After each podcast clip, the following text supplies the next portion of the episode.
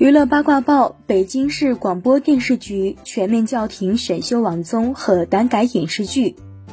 新浪娱乐讯，一月六日，二零二二年全国广播电视工作会议召开。北京市广播电视局党委书记杨烁在会上发言称，关于网络治理，要打好文娱综治组合拳，全面叫停偶像养成类网综、单改题材的网络影视剧。认真展开网络影视剧、短视频直播领域专项清查，着力营造清朗健康的首都网络文化空间。对此你怎么看？欢迎在评论区留言讨论。本期内容就到这里，下期精彩继续。收藏订阅专辑，收听更多娱乐资讯。我们下期精彩继续。